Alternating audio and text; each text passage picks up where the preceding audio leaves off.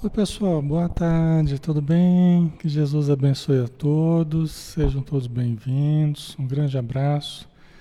Ivone Carvalho, Ieda Rodrigues, Cláudia Mazzoni, Conceição Dias, Maria José Ponciano, Maria Lígia, Inauzete, Solange Donato, Maria Elisa, Sandra Esther, Arlinda Rodrigues, Terezinha Passos, Vic Schwartz, Marlene Freitas. Um grande abraço, pessoal.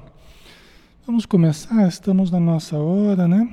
Vamos então fechar os nossos olhos e vamos abrir nossa alma para pedirmos ao nosso Mestre Jesus que nos abençoe em mais uma jornada de estudos, mais uma jornada de autoconhecimento, mais uma jornada de assimilação de forças luminosas, harmoniosas, para que todos possamos ter saúde.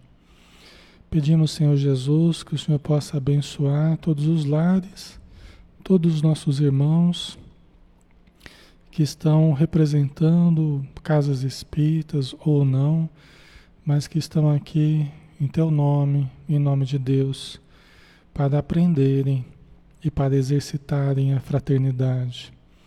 Pedimos também, Senhor, em benefício dos espíritos necessitados, que sempre estão próximos a nós, que eles possam receber, Senhor, tudo aquilo de que necessitam.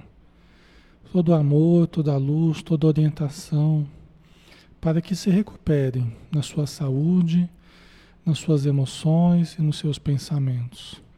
Obrigado por tudo Ser conosco hoje e sempre, Senhor. Que assim seja. Olá, pessoal. Obrigado pela presença de todos aqui conosco, tá? Meu nome é Alexandre Xavier de Camargo e falo aqui de Campina Grande em nome da Sociedade Espírita Maria de Nazaré. Nós estamos começando hoje às 5 5 e 2 aqui, né? 5 horas, né? A gente está começando, mas semana que vem, pessoal, quero que a gente comece a quarta-feira às 17h30. Tá? Somente na quarta, né? Os outros dias a gente deixa normal. Mas vamos combinar assim, na próxima quarta a gente começar às 17h30, tá? É uma necessidade que a gente está tendo aí. Ok? Vamos lá, pessoal? Vamos e também, mais alguns dias aí, libera o, comércio, eu volto a ter acesso ao, ambiente onde eu realizo normalmente os estudos, né? Então, provavelmente até volte ao horário das oito que a gente tem feito, tá? Então, mais alguns dias e as coisas vão se normalizando aí. Muito bem, pessoal, vamos então eh, dar sequência ao livro Paulo Estevão, do Espírito Emmanuel através do médium Francisco Cândido Xavier. Nós estamos no capítulo nós estamos no capítulo 7, é? que fala sobre as primeiras perseguições, né? As primeiras perseguições é, sobre os adeptos do caminho, que seriam os primeiros cristãos, né? E a gente viu a, a condenação do Estevão, né? A gente viu a, a, a visita do Gamaliel na casa do caminho, a conversa dele com, com Samônio, né? que era um antigo amigo dele, que era muito rico e tal, e que ele viu Samônio ali em, triste, em tristes condições na casa do caminho, é, fisicamente, né? socialmente, estava numa, numa situação bastante difícil, mas estava ali com o coração cheio de amor, né, recebendo o carinho dos, dos primeiros cristãos, né, do Pedro, Tiago, João, todos que ali estavam ajudando. Né. E foi um baque para o, o, o Gamaliel, né, que era o instrutor de Saulo de Tarso, que ocupava cargo também no Sinédrio, né, foi um baque para ele verificar a vitória dos princípios do Cristo, né? É, chegando ao coração das pessoas necessitadas. Né? Aí está a grande diferença de Jesus para os códigos do mosaísmo, né? daqueles que seguiam os códigos de Moisés. tá? Vamos lá.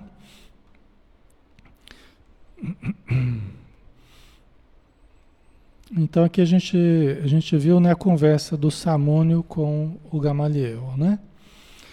Comovido, Gamaliel se despede da casa do caminho, levando consigo uma cópia dos textos de Mateus, presente de Simão Pedro. Nós paramos aqui, né? Então Gamaliel ainda levou um presente, ainda recebeu um presente de Simão Pedro, que eram as cópias que, que Simão Pedro tinha das anotações de Levi, de Mateus, né? que era o primeiro evangelho que existia. Né? Ainda não tinha o evangelho de Lucas, não tinha o evangelho de Marcos, não tinha o evangelho de João, né? nenhum desses. Depois nós vamos entender a respeito dos outros evangelhos. Tá? Mas no começo só tinha isso de Mateus. Tá? Aí a gente entra no A gente continua um pouco com o sétimo capítulo ainda, né? As primeiras perseguições. No dia seguinte, ó, no dia seguinte, Saulo de Tarso chega à casa do caminho com sua escolta armada e, pre e prende Pedro, João e Filipe. Quer dizer, Gamaliel foi todo cordial, né? recebeu o convite do, do, do, dos adeptos do caminho, e ali estava, né, aberto, né, coração aberto, a mente aberta, então, e foi aquela beleza. No dia seguinte, Saulo de Tarso, que possuía um, um, autorização do Sinédrio e dos romanos para fazer uma devassa na casa do caminho, né, ele chega com outra disposição de ânimo. Ele chega realmente para prejudicar as atividades do caminho. Né? E aí ele vai seguindo os ambientes e prendendo cada um dos adeptos que ali está. Pedro, João, Felipe. Né? E é interessante que conforme ele ia adentrando os ambientes, o que ele ia encontrando eram pessoas é, é, doentes, eram crianças, eram idosos, eram paralíticos, eram loucos. Né? Essas eram as pessoas que ali estavam recebendo o auxílio. Né? E cada ambiente que ele entrava levava um choque, porque ele percebia as cenas, inclusive, de, de, de amor espontâneo direcionados a Pedro direcionados a João, direcionados a Felipe, né? E ele tinha que se segurar até para não se comover com um quadro ou outro, porque ele era uma pessoa, uma pessoa bastante emotiva, e ele tinha que se segurar naquela posição ali, porque né, ele estava vendo quadros realmente muito comoventes, né? De crianças perguntando né, para Pedro com quem elas ficariam, como é que né? Quem que ia cuidar deles, né? Os doentes ali em torno de Pedro, né? Então era, era muito comovente a situação, né? A Eliane colocou, Eliane Campos, Alexandre, os centros voltando a funcionar, você continuará dando estudo para nós? Eliane, na medida do possível, os estudos eu venho fazendo há 14 anos já, né? Então, os estudos virtuais, uma vez, duas vezes, às vezes três vezes por semana, teve épocas que a semana toda. Então, eu venho fazendo há muito tempo os estudos. Eu nunca parei de fazer os estudos e pretendo continuar, tá? Mais recentemente, eu estava fazendo de terça e quinta, que eram os dias que me, me sobravam para fazer o estudo online. Né? Os outros dias a gente estava em função das atividades na casa espírita, tá? Na medida do possível, é, nós vamos tentar levar o que for possível, tá? Talvez a gente não consiga levar tudo o que a gente tem feito no momento, tá? Mas aí é, eu peço a compreensão de vocês, porque a casa espírita também nos absorve bastante, né? Com as suas necessidades, reuniões mediúnicas, públicas, estudos, tá? Então, mas na medida do possível nós vamos continuar assim, tá? Fiquem tranquilos aí que a gente conta com, com a, com a, participação de vocês e vocês contam comigo também. Às vezes a gente acha algum horário alternativo também, quem sabe, né? Vamos ver, né? Tá? Mas eu agradeço o seu carinho. Maria José, meu Deus, que dureza, quanta dureza no coração. Pois é, né? É, como Leon Tolstói uma vez falou, né? Leon Tolstói, através do Divaldo, nada pior do que o idealismo desenfreado, né? O idealismo é bom, nós temos ideais, né? É, é, Saulo de Tarso, ele, ele é fiel a Moisés, né? Só que às vezes, em torno de uma determinada bandeira, em torno de um idealismo, às vezes a gente pode fazer muita besteira, né? Porque a gente entra num estado que a gente pode entender como um estado de fascinação ou de fanatismo, na verdade é a mesma coisa praticamente, né?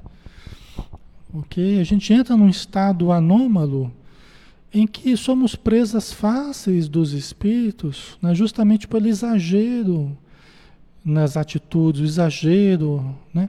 Quando a gente começa a achar que uma determinada coisa vai resolver o problema do mundo inteiro, vai, nós vamos ter o controle de todo mundo, vamos ter o controle de... Quando a gente começa a achar que determinada coisa, ela vai ter um vai ser a grande solução, o grande impacto de mudança, de a gente começa a colocar muito peso em cima daquela coisa, né? E ali nós é, já estamos entrando num, num estado de, de fascinação, um estado de, de, de, de, fanatismo, né? No campo religioso a gente costuma entender dessa forma, né? Os espíritos falam no estado de exaltação, né? Pessoa muito exaltada, né? Ok? A gente precisa tomar cuidado, principalmente médiums, né? Porque são mais facilmente envolvidos pela sensibilidade que possuem é, dos maiores perigos que existe é a obsessão por fascinação. Né? Começa a colocar uma determinada ideia, não, você tem que, você tem que defender Moisés, tem que defender Moisés tal. E a pessoa, os espíritos infelizes, obsessores, ficam pondo pilha na pessoa, né? Bota a pilha ali, bota, fica estimulando na defesa de Moisés, e aí a gente tem a atitude que Saulo estava né? Na verdade, acaba sendo uma atitude egóica, né? Se a gente for analisar psicologicamente, como a gente está estudando no, no, na, na quinta-feira, né? O ser consciente, é a pessoa que está dominada pelo ego. Então ela está estruturando o seu ego, né? Está colocando toda a energia ali, projetando a sua imagem, né? Estruturando o seu ego, é, dominando situações, né? Então, quando alguma coisa vem contrária a isso, aí existe um, um ego ferido, vamos dizer assim. Foi o que aconteceu com Saulo de Tarso, né? Se sentiu ferido nas suas pretensões, nas suas ambições, né? E aí nós temos o, o exagero dele, né? Tá? Obrigado vocês, Lia, pelo carinho, viu, de vocês. Aham, Maria Lígia perguntou: e quem cuidou dos doentes? Boa pergunta, Maria Lígia. Né? Muito oportuna a sua pergunta. Vamos ver quem cuidou dos doentes. Né? Nesse mesmo parágrafo aqui, ó, Tiago foi encontrado lendo as escrituras dos profetas de joelhos, hábito que revelava grande fé na lei mosaica, e por isso foi poupado por Saulo. Olha que interessante. O Saulo estava entrando, Saulo e os guardas entrando ali nos ambientes tal, e prendendo todo mundo tal. Quando Saulo chegou num determinado ambiente e que ele encontrou Tiago de joelhos lendo a lei de Moisés, e não era não era encenação de Tiago não. Tá? A gente, o próprio Emmanuel explica que não era encenação não que Tiago tinha mesmo uma devoção, vamos dizer assim, a Moisés diferente dos outros. Tiago tinha uma devoção a Moisés diferente dos outros. João, Pedro, Tiago, é, Felipe, né? Ele era mais assim, né? Mais devoto de Moisés, vamos dizer assim, né? Então, quando ele viu a situação em perigo ali, ele realmente recorreu àquilo que para ele ainda era uma, uma coisa importante para a fé dele. Aí quando Saulo viu, ele falou: O quê? Alguém aqui nessa casa cuida da, da lei? Tem alguém ainda nessa casa que se preocupa com a lei de Moisés, né? E aí ele até questionou Tiago, né? E Tiago teve uma presença de espírito, né? É... Saulo de Tarso falou assim: você, você é amigo do carpinteiro? Aí o, o Tiago falou assim: Olha, me desculpe, mas a lei de Moisés, pelo que eu lembro, não, não, nos, não nos proíbe de ter amigos. Né? A presença de espírito dele foi boa, né?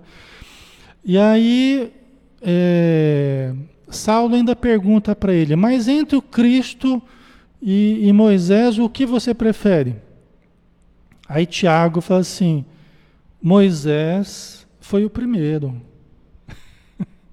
Não falou mais nada, né? Moisés foi o primeiro. Ficou por aí, né? Aí Saulo se sentiu satisfeito e, e deixou Tiago, né? Se eu tivesse falado Jesus foi o primeiro, não, Moisés foi o primeiro, mas eu prefiro o segundo, aí tinha, tinha dado ruim para ele, né? Tinha ficado ruim para Tiago. Mas não, ele teve uma presença de espírito importante, né? É, é, as pessoas não estavam ainda preparadas, mesmo os seguidores de Jesus, eles ainda estavam se construindo na fé deles. Eles teriam que passar muita coisa ainda para compreender Jesus na profundidade, né? Eles estavam ainda em construção enquanto pessoas, né? Enquanto cristãos, eles estavam ainda entendendo melhor tudo, né? Então eles ainda tinham, né? O Tiago ainda tinha um certo apego à lei de Moisés, tal. E aí o que aconteceu? É, Tiago foi o que ficou junto com as filhas de, de Filipe né? que também moravam ali, né? Então eles ficaram cuidando da, das atividades. Foi muito importante Tiago ter ficado ali. Depois nós vamos ver mais para frente que Tiago teve uma função bastante importante, né? Nesse trabalho de mediação entre os judeus e os cristãos, Tiago teve a sua importância. Tá? É interessante, né, que tudo acaba tendo a sua importância, né? Tudo e todos acabam tendo a sua importância quando tem boa vontade de ajudar, né? Isso é bem interessante. Então foi Tiago, né, que ficou ali cuidando, né? ok? Então vamos lá. Vamos andar que a nossa história hoje ela está interessante aqui. O rabino de Tarso, Saulo de Tarso, ficou muito impressionado com a falta de reação dos apóstolos e também com o amor dos atendidos, que abraçavam e choravam, tentando segurar Pedro, chamando-lhe de pai. É? Ele achou desprezível, vamos dizer assim, nas palavras do próprio Saulo de Tarso, a não reação dos adeptos do caminho, né, dos seguidores de Jesus. Mas Jesus havia ensinado, né? Se, se alguém te pede para andar mil passos com ele, anda com ele dois mil. Se alguém te pedir a capa, dá também a túnica. Se alguém te pedir emprestado, não peça de volta. Se alguém te agredir uma face, dá a outra. É lógico que esses, esses conceitos todos, ao longo do tempo, eles foram melhor trabalhados, eles foram né? Os próprios espíritos hoje na doutrina espírita nos ajudam a compreender isso de uma forma mais ampla. Né? É, lógico que a defesa é importante, né? nós cuidarmos da nossa vida é importante, só que ali não havia por que se defender. Eles iam sair nos tapas com os soldados para acabarem presos ou mortos. Né? E você, quando vem a justiça na sua casa, você vai querer se defender. Saulo era justiça. Né? Saulo era a justiça, a justiça da época, né? do Sinédrio. Não é? Então não havia por que eles se rebelarem, fugirem, né? brigarem, não havia por quê. Né? Com tantos doentes, que exemplo eles iriam dar? né? Fugir da lei, eles não eram criminosos, né? Jesus não fugiu da lei. Okay? Então eles estavam seguindo o exemplo de Jesus. Né? Ok? Tem muitas situações, tem muitas situações que vale mais a gente absorver aquilo, né? Às vezes você é agredido verbalmente, às vezes até fisicamente. Mas são situações que a pessoa está desequilibrada, se você vai ser mais um a estar tá desequilibrado, né? A coisa não acaba bem, né? Até mesmo um assalto, você sofre um assalto, é melhor não reagir, né? Porque você corre um risco muito grande de morrer, não é? Então, eu sei que é polêmico isso, a gente vai no livro dos Espíritos, o livro dos Espíritos contempla a, a, a a autodefesa, né? O livro dos Espíritos, olha, se alguém está tá sofrendo um perigo, ele tem o direito de se defender. A gente for lá no livro dos Espíritos, a gente encontra tudo isso lá. Né? Nós temos o direito à, à defesa da nossa vida, tal, isso aqui. Mas tudo isso tem que ser muito bem trabalhado, com muita coerência, com muito cuidado, muita prudência, senão a gente cai às vezes em, em ideologias, em em, em pensamentos, vamos dizer assim, que podem nos tornar às vezes mais agressores do que do que do que agredidos, né? Então a gente precisa tomar um certo cuidado com isso, né? Ok. É, Jesus não desceu da cruz para entrar em luta franca, né? As pessoas estão muito bélicas hoje, né? acho que está todo mundo muito bélico. A gente, a gente precisa tomar cuidado para gente, a gente se desarmar interiormente, porque acho que está todo mundo muito bélico, né?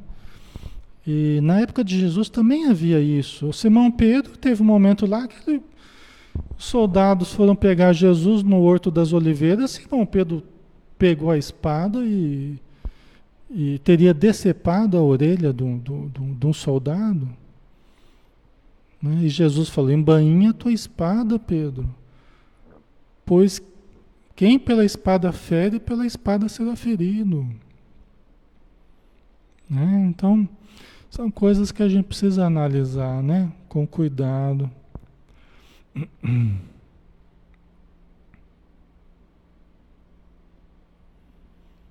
Eliane, até hoje estamos nesta construção com Jesus, né? Ainda nem todos estamos preparados nesta fé raciocinada.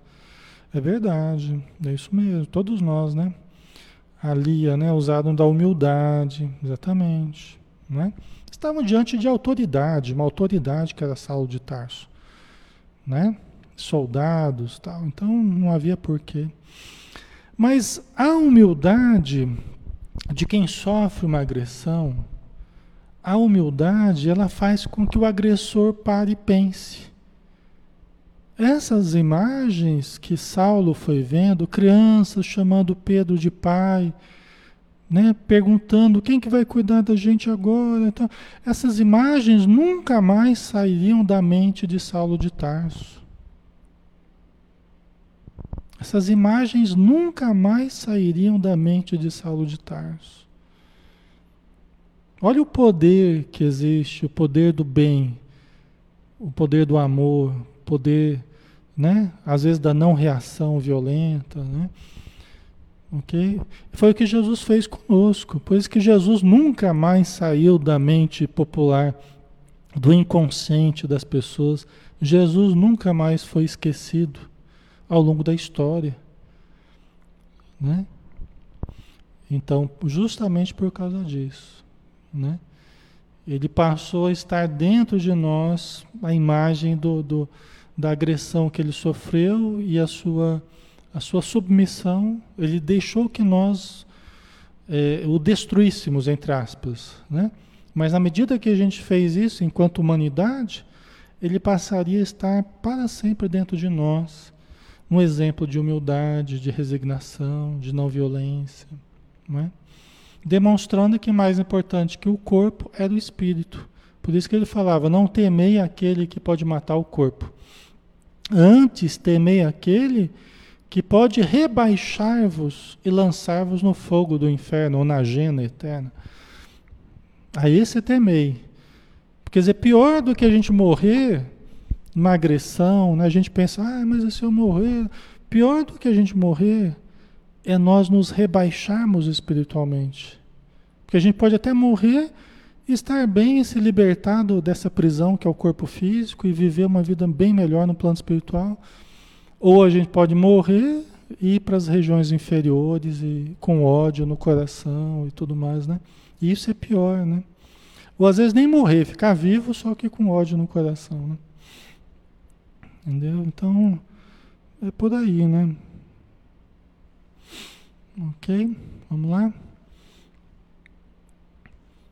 Então ele, ele ficou comovido, né? Vendo os doentes, as crianças, né? Todos chamando Pedro de pai, né?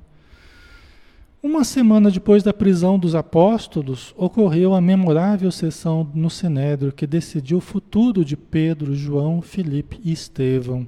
Quer dizer, fizeram ainda mais uma sessão e definiram o rumo do, dos quatro. Né? É, Pedro, Tiago, Pedro, João e Felipe foram libertos. E Estevão foi condenado realmente ao apedrejamento, à lapidação. Né? O que aconteceu foi que Gamaliel, após estudar as anotações de Mateus, chamou Saulo para uma conversa reservada. Quando pergunta ao jovem Tarso qual será a punição que será pleiteada, isso aqui foi antes da condenação, né? Saulo informa que pedirá o apedrejamento aos quatro cristãos. Né? Gamaliel chama Saulo para ver né, isso depois de ter depois de ter lido o Evangelho de Mateus, né? Ele chamou Saulo, me diz, me diz uma coisa, que, que você vai pedir nesse? E Saulo queria matar os quatro. Né? Aí vamos ver. Né? Gamaliel foi um dos mestres de Saulo e que por isso o respeitava muito.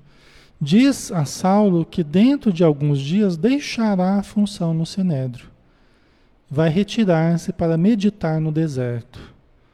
O velho sábio compreende o escândalo que ocorreria ao anunciar publicamente sua mudança de crença, mas confessa ao amigo querido sua nova posição. Saulo fica muito espantado. Né? Quer dizer, ele, Gamaliel fez vê-lo que eles estavam diante de uma grande transformação. Né? Gamaliel fez Saulo ver que ele estava refletindo sobre o carpinteiro sobre Jesus de Nazaré. E como ele não queria escandalizar a população, escandalizar o farisaísmo, o sinédrio, ele então deixava o seu cargo e ia para o deserto meditar. Já pensou o baque que foi para Saulo de Tarso, essa conversa com Gamaliel? Né? Ele falou que foi visitar os adeptos do caminho tal. E o Gamaliel ficou espantado de ver Saulo pedindo o apedrejamento dos quatro. Porque ele chegou lá na, na casa do caminho, foi muito bem recebido, um ambiente onde só tinha pessoas recebendo carinho, atenção, tratamento. Né? E ele disse para Saulo que o, o, os judeus nunca pensaram nessa possibilidade, na possibilidade de atender aos necessitados. Eles nunca haviam pensado nisso. Né? E o Saulo começou a questionar até a, até a sanidade mental de, de, de Gamaliel.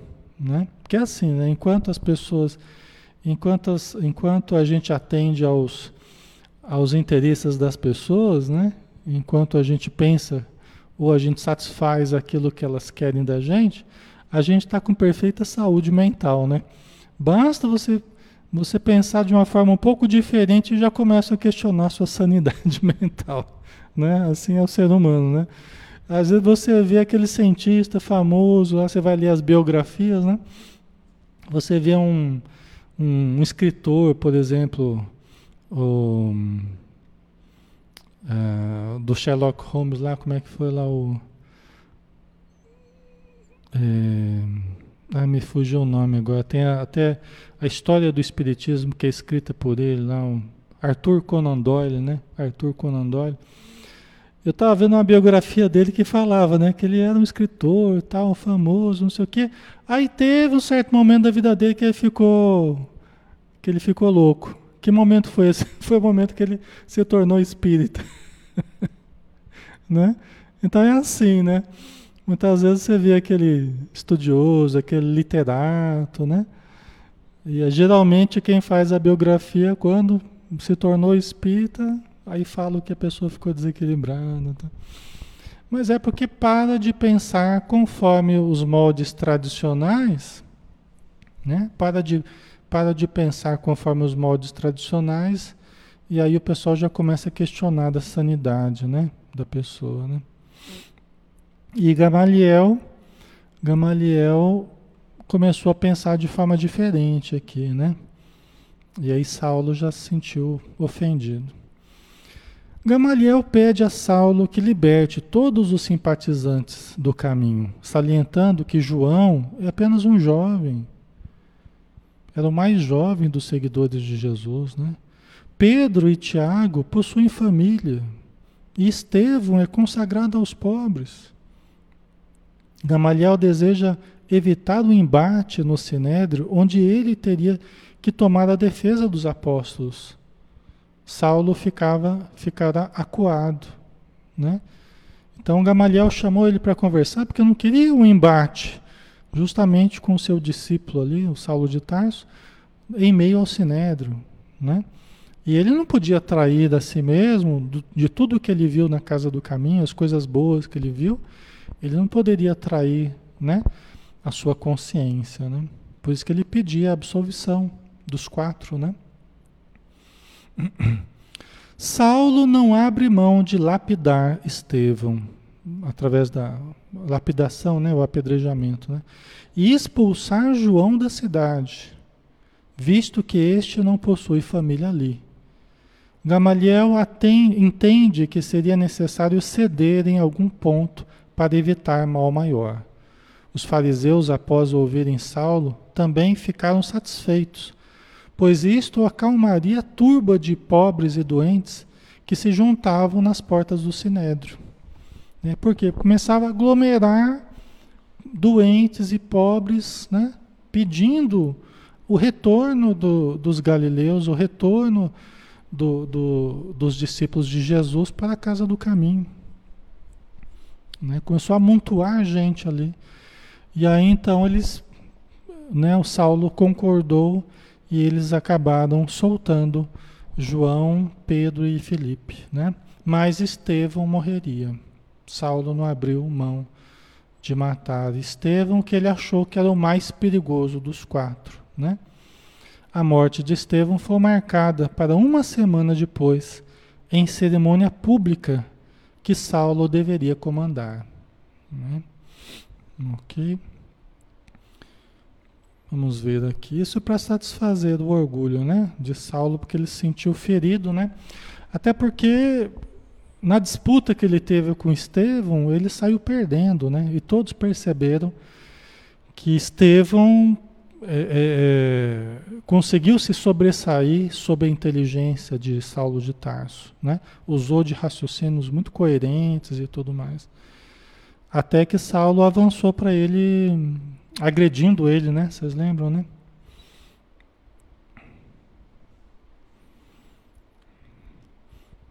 Obrigado, Agilda. Obrigado pelo carinho aí, viu?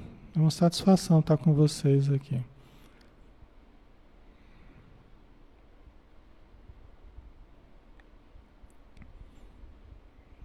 A Márcia, né, Graju, ceder em algum ponto para evitar mal maior. É, exatamente. É, exatamente. Às vezes a gente tem que dar o anel para não perder o dedo, né? Como diz o dito popular, né? É isso mesmo. É, então ficou com orgulho ferido, né, Lia?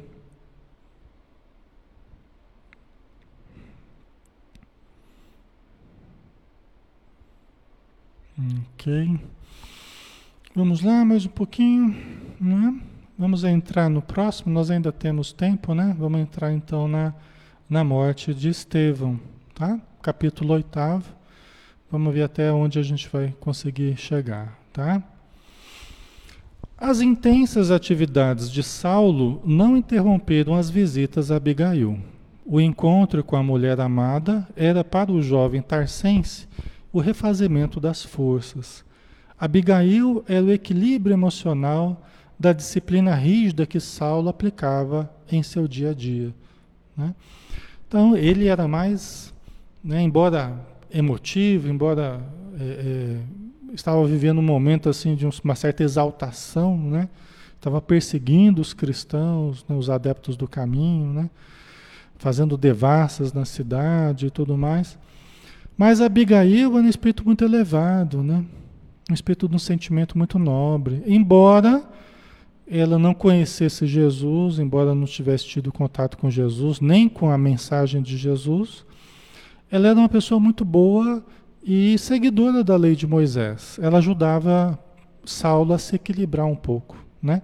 Ela tinha sempre a palavra de compaixão, palavra de misericórdia. Né? Então ela sempre puxava para esse lado para ajudar a equilibrar um pouco, porque ela percebia a voluptuosidade de, de de, de Saulo de Tarso, né? Então ajudava ele a se equilibrar um pouco, né? Passeando juntos sob o céu estrelado, trocavam juras de amor. Contava para sua amada que Gamaliel iria se afastar, sem identificar para ela o motivo deste afastamento, e que ele seria e que ele iria ocupar seu lugar no sinédrio, né?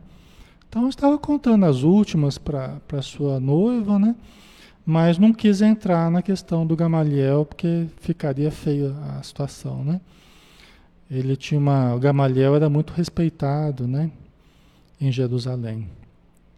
Saulo pede para Abigail que esteja a seu lado no ritual de apedrejamento de Estevão, visto que lá estarão todos os seus amigos fariseus e representantes de todas as sinagogas.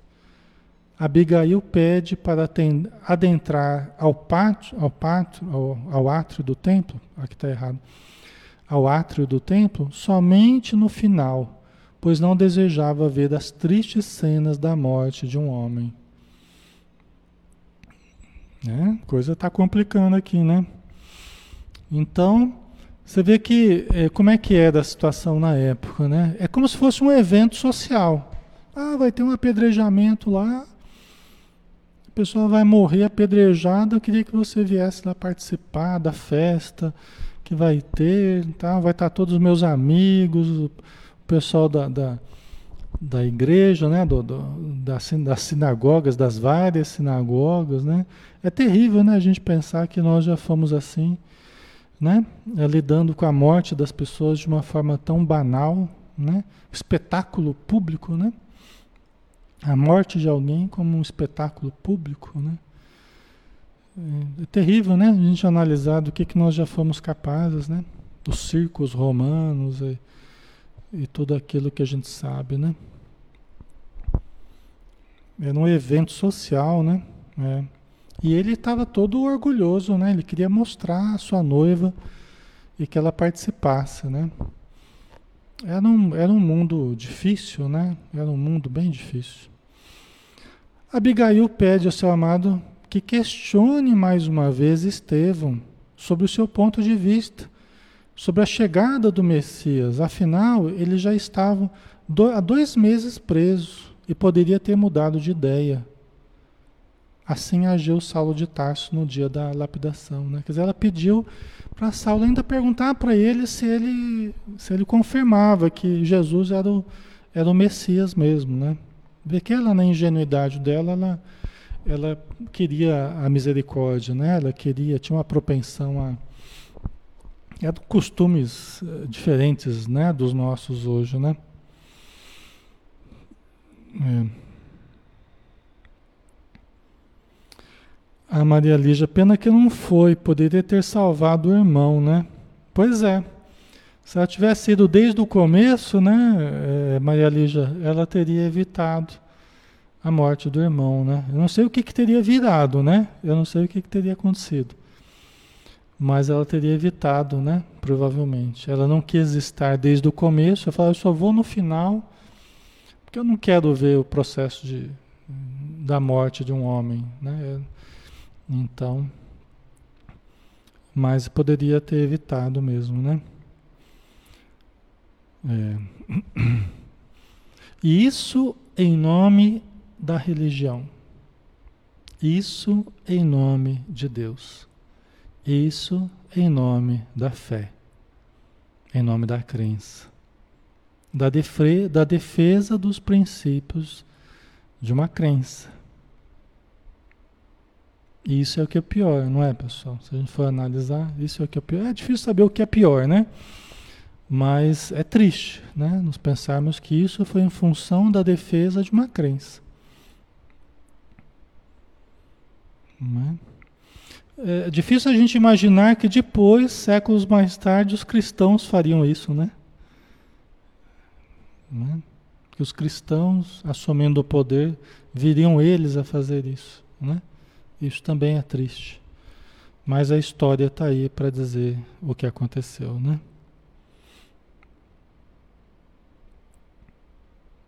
Ok. Então vamos lá. Chegou o grande dia de triunfo para Saulo de Tarso. Na noite anterior, Abigail foi apresentada à alta sociedade, causando ótima impressão a todos. Fato que encheu Saulo de orgulho por sua escolhida. Era um espírito, né? Abigail é um espírito nobre, né? Uma alma bela, né? Daquelas pessoas que conquistam as outras pessoas, né? Pelo amor, pela simpatia. Estevão é trazido ao templo abatido pela estada na prisão. Dois meses, né, pessoal, preso, né? Com as roupas rasgadas e sujo, mas com um olhar tranquilo e sereno. Considera que se o Messias recebeu a cruz como recompensa, o que ele poderia esperar? Entrega-se às mãos do Mestre de Nazaré. Né? Estava atado ao tronco, mas com a alma livre. Isso é importante, né? Isso é importante. Estava preso ao tronco, né? Porque a pessoa ficava presa, né? acorrentado ali, amarrado, e receberia as, as pedradas. É coisa mais covarde que isso, né? Estava atado ao tronco, mas com a alma livre. Quando acontecem essas injustiças, né, que, que as pessoas passam, né, a pessoa sofre essas agressões, né, o mais importante para nós é a nossa consciência em paz. O mais importante para nós é a nossa consciência em paz.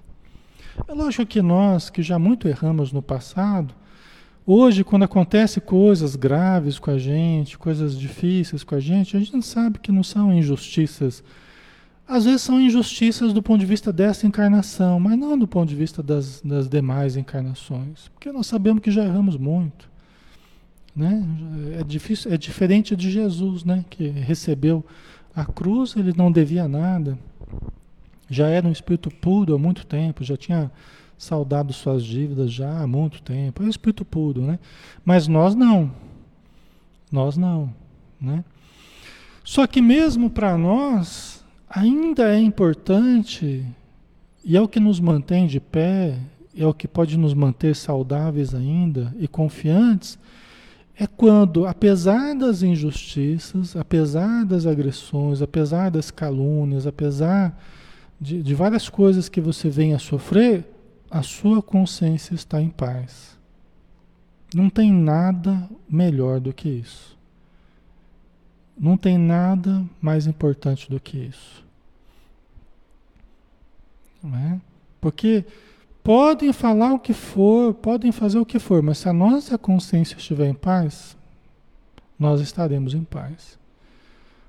Né? Agora, quando todo mundo está aplaudindo, todo mundo está aclamando, aplaudindo, exaltando a gente, e a gente não está com a consciência em paz, aí não tem não tem equilíbrio que, que nos sustente, não tem paz interior, não tem nada, não tem saúde psíquica, emocional. É só uma questão de tempo para a gente cair. Não é?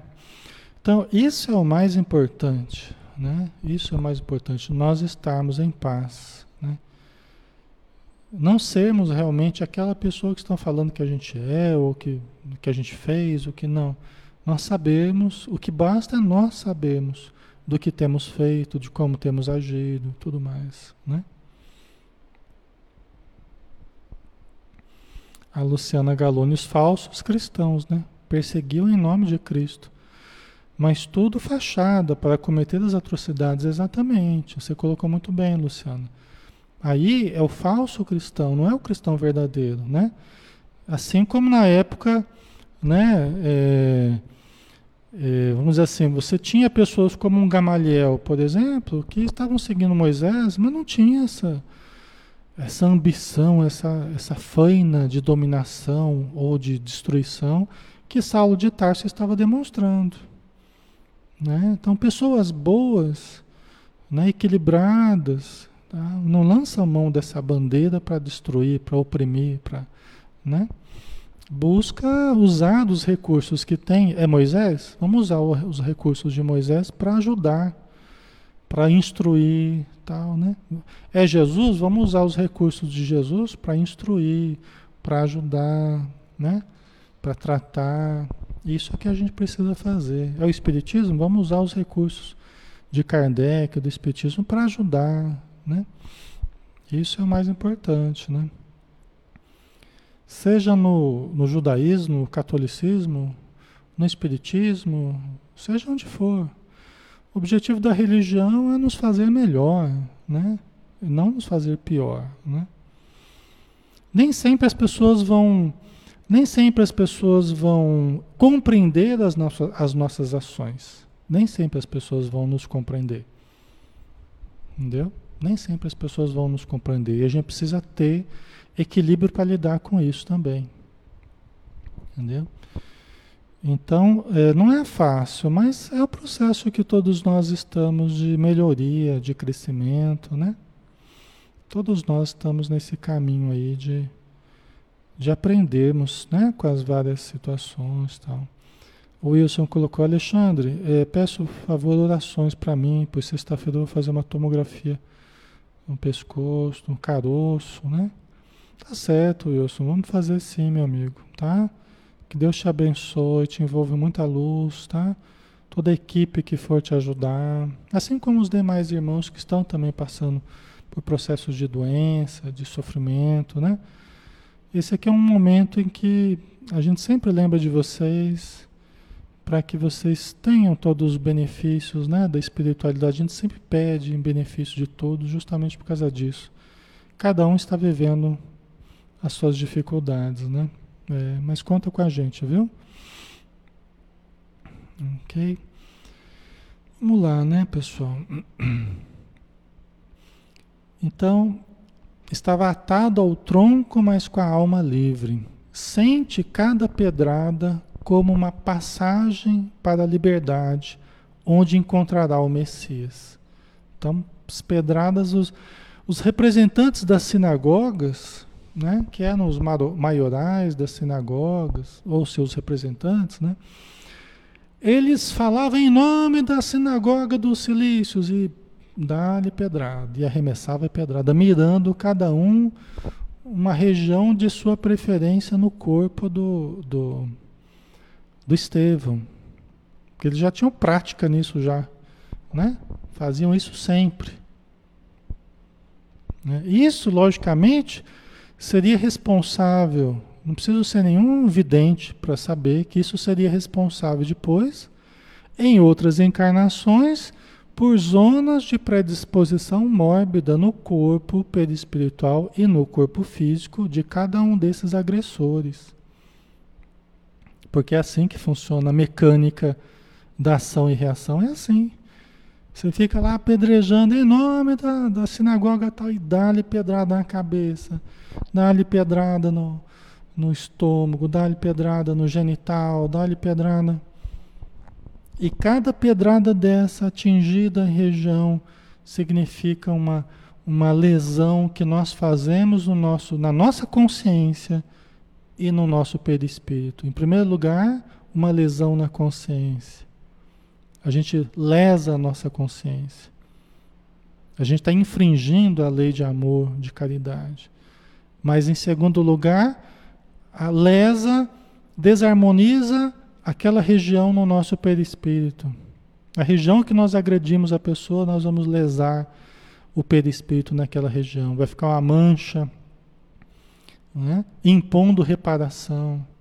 E em terceiro lugar, quando a gente plasma o corpo físico, podem surgir problemas no corpo físico, ou a gente pode vir a ter, durante toda uma vida, problemas naquela região, tendência à doença, tendência à paralisação, tendência à mutilação, tendência a vários problemas, a cânceres e a várias coisas que são o perispírito se limpando das ofensas praticadas, dos crimes cometidos, entendeu? São as zonas chamadas as zonas as zonas de predisposição mórbida. São as zonas do nosso corpo onde hoje nós temos predisposição à doença. Ah, Alexandre, tem uma, uma tendência a ter dor de cabeça, tendência a ter dor na coluna, no pescoço, tendência a ter é, infecção urinária, infecção não sei o que. Né? Cada um tem as suas, as suas zonas de predisposição mórbida, que são regiões onde no passado nós infringimos a lei de caridade, a lei de amor, agredimos, tal. E hoje nós temos essas fragilidades, né? Fica o registro no nosso perispírito impondo reparação. O registro no nosso inconsciente impondo reparação. Certo?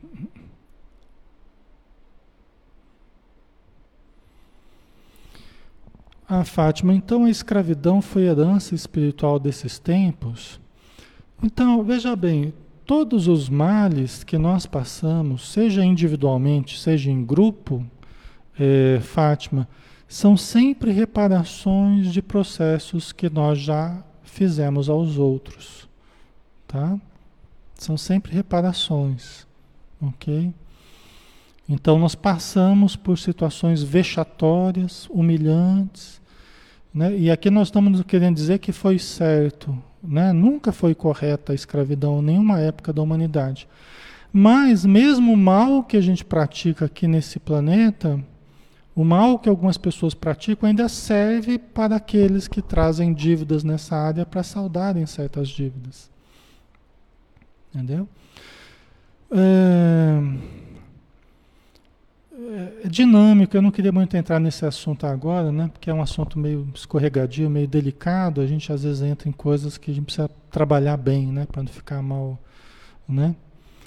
Mas é sempre o que a gente sofre, essas provações coletivas, provações coletivas, muitas vezes são grupos que no passado guerreando, mataram, escravizaram, estupraram, invadiram, tal, tal, tal, né? Aí depois, numa outra época, no século seguinte, passa aquele grupo por determinadas provas difíceis. Entendeu? E assim a humanidade foi se construindo, através de guerras, de resultados de guerras, através da colheita de inúmeros sofrimentos que nós infringimos aos outros e depois a gente recebe aquilo, até para a gente perceber que nós não devemos fazer aquilo, né? Entendeu? Mas não é Deus que está dizendo, ó, oh, você vai fazer isso, você vai fazer aquilo. Não, somos nós mesmos errando e colhendo o resultado dos nossos erros. As leis divinas são as leis de ação e reação, né? A lei do retorno. Mas não é Deus que fica nos punindo, nós somos punidos por nós mesmos, né? Pelo que fazemos, né? Certo? Quanto mais fraco o corpo, mais livre o espírito, até o momento em que Estevão reconhece, pelas descrições de Pedro, o próprio Mestre iluminado que lhe afaga a testa. Né? Porque cada pedrada, cada pedrada que ele recebia, aquilo ali abria feridas profundas, lesões profundas no seu corpo, mas era como se ele fosse se desprendendo. É como se ele fosse se desprendendo da matéria, né? Até que ele começou como que a delirar, né? Os, os, os rabinos que, que ali estavam achavam que ele estava delirando, né? Porque ele começou a ver o mestre, né? Num estado de, de, de desprendimento do corpo, ele começou a ver o mestre, a luz irradiante de Jesus, né? Embora as pedradas continuassem a cair sobre ele, né? Certo? Nada justifica o mal que a gente faça hoje, assim como nada justificava o mal que fizemos no passado. Ok? Nós temos que fazer o bem, né? Nada justifica fazer o mal. E sempre que a gente fizer, a gente vai criar peso para nós mesmos, a gente vai criar, né? A gente vai criar ligações kármicas com quem a gente agrediu, né? Então a gente cria peso, cria lastro que nos prende à terra, que nos prende ao corpo, né? Cada vez que a gente agride, que a gente rebaixa a nossa alma, nós criamos esse esse lastro, né? Com a matéria, ao invés de nos libertarmos, ao invés de estarmos mais leves, mais libertos, mais harmônicos, não, a gente faz o caminho contrário. Né?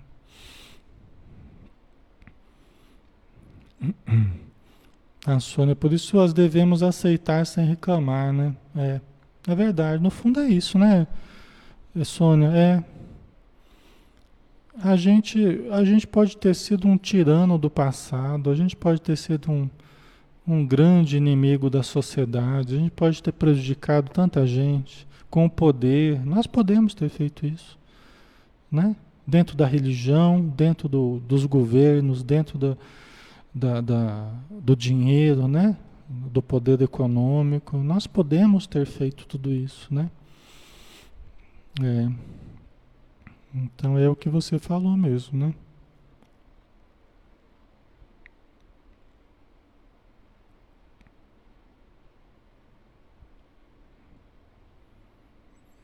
E a Márcia. A Lia, né? A Lia Teixeira foi se anestesiando, né? É, pelo que dá a entender que Emmanuel falou, foi assim, né? Ele foi sofrendo as agressões. Porque a pessoa que. As injustiças da terra, quando a pessoa não tem que passar por aquilo, embora tenha sido doloroso para ele, né? Mas os espíritos amigos estão ali dando um amparo, né? Então, quanto mais agridem ele, mais ele se liberta e, né? Recebe o carinho dos, da espiritualidade que ali está, né? Certo. A Luciana Galoni colocou: na Índia nascem muitas pessoas deformadas, com anomalias, é de se pensar. Quem são esses espíritos que precisam de uma encarnação assim? Luciana, mas não é só na Índia, não, hein? É em toda parte. É que muita coisa não se fala, né? Muita coisa as famílias é, é, guardam em sigilo né? A própria equipe médica, certas situações eles evitam evitam ficar expondo, né? Para não expor da família, mas existe muita coisa. Muita, muita, muita coisa. Malformações embriológicas, né? E tem muito, né? É o tempo todo. Nunca parou de ser assim. Tá? E é em todo lugar. Porque em todo lugar tem há espíritos é, é, tentando se recompor, tentando criar um corpo, mas ainda com dificuldade. Muitos suicidas do passado tentam, tentam estruturar um corpo, não conseguem. Às vezes precisa várias tentativas para conseguir ter vida de fato, conseguir nascer e ficar algum tempo vivo, aí depois morre, tenta um novo processo, porque é um processo de reconstrução. Porque às vezes afetou tanto o seu perispírito que precisa de um longo processo de recuperação do perispírito. Cada caso é um caso, mas é, quando nós deformamos muito o perispírito pelas ações infelizes, né? Então nós sofremos esse, esse, esse retrocesso da forma, não quer dizer retrocesso do espírito, mas do perispírito que precisa de, um, de, uma, de uma terapêutica, né? E a melhor terapêutica para o perispírito é a reencarnação, tá?